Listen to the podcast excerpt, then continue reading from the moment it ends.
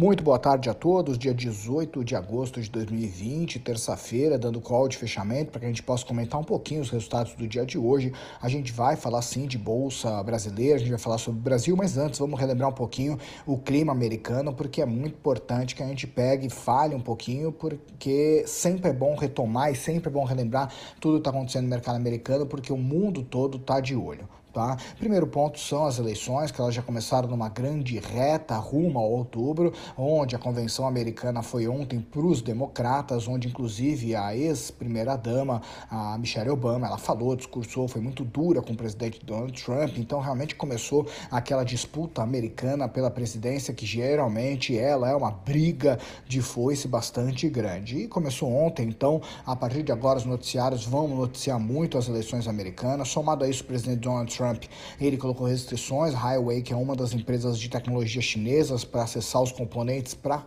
criar os microchips. Somado a isso, na sexta-feira passada, a BitDance recebeu né, mais uma bomba na mão, onde o presidente Donald Trump ele começou a acelerar um pouquinho mais aquele processo que até dia 15 de setembro o TikTok tem que sair dos Estados Unidos ou vender suas operações para alguma empresa americana. E somado a isso, naturalmente, a briga China Estados Unidos não está perto do fim, com adiamento no final de semana da reunião que eles teriam para falar dos acordos comerciais. Wall Street se animou hoje, por mais que balançou bastante o dia de hoje, principalmente com os, os resultados resultados do Walmart e do Home Depot, onde isso acabou realmente mostrando que o setor varejista, principalmente o setor mais tradicional dos Estados Unidos, está retomando, está caminhando, está reportando lucros e o lucro do Walmart e as receitas foram acima das projeções dos analistas. Isso foi super interessante, acabou realmente dando uma animada muito grande no mercado no dia de hoje. E aí, falando de Brasil, hoje o Brasil, a Bolsa, teve a maior alta desde o dia 8 de junho, por causa mesmo do discurso do ministro Paulo Guedes e também do presidente Jair Bolsonaro, onde o presidente Jair Bolsonaro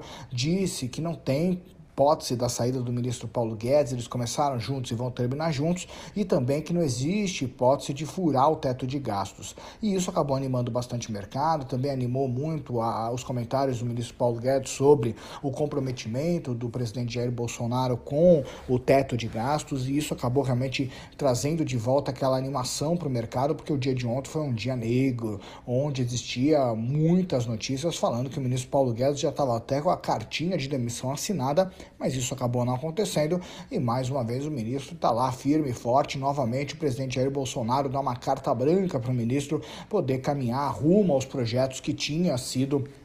definido no início do mandato. Hoje, além disso, também o dia ele acabou perdendo 100 mil pontos, mas ele acabou retomando, recuperando e muito também se deve ao otimismo do varejo, que foi puxado principalmente pelos resultados da Magazine Luiza, que as ações dispararam quase 10%, porque reportou um resultado fortíssimo, como já era esperado a Magazine Luiza nessa dianteira dos varejistas, principalmente os varejistas que estão de olho muito na tecnologia. A Magazine Luiza foi muito bem. Falando um pouquinho das bolsas globais, hoje o dia foi um dia que muitos países reportaram resultados em seus índices negativos, Rússia, Europa, alguns países da Ásia,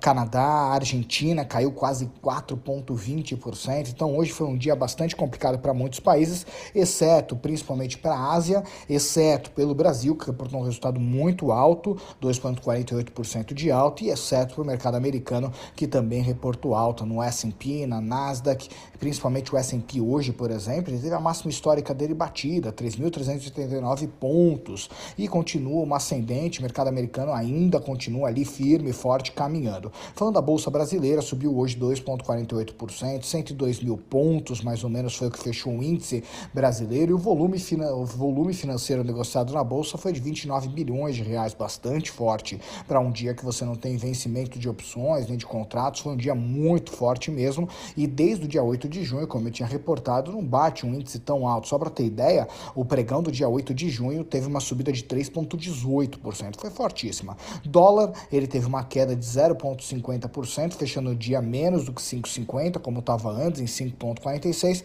E algo que eu quero colocar aqui é a curva de juros. A curva de juros, para quem lembra, ontem subiu muito. E hoje, falando um pouquinho de 2022, os juros previstos aí da curva futuro caiu 13 pontos base, para 2023 caiu 16 pontos pontos base, para 2025 caiu 20 pontos base, realmente cedeu bem a curva de juros, que ontem tinha é, dado uma abridinha, mas agora novamente ela voltou a se fechar, voltando aos patamares que nós tínhamos na semana passada. Então hoje o dia ele ficou repleto desse, desse caldo positivo, digamos assim, para nós brasileiros, e a gente espera que a semana continue dessa forma, que amanhã venha ainda uma onda de otimismo, que de repente venha notícias muito interessantes do Planalto, porque ainda está muito obscuro, ainda a volatilidade muito grande, ainda está muito preocupante, mas hoje, sem dúvida, foi um dia iluminado para os investidores que viram o cenário em alta. Um grande abraço e nos falamos amanhã no Morning Call. Tchau, tchau.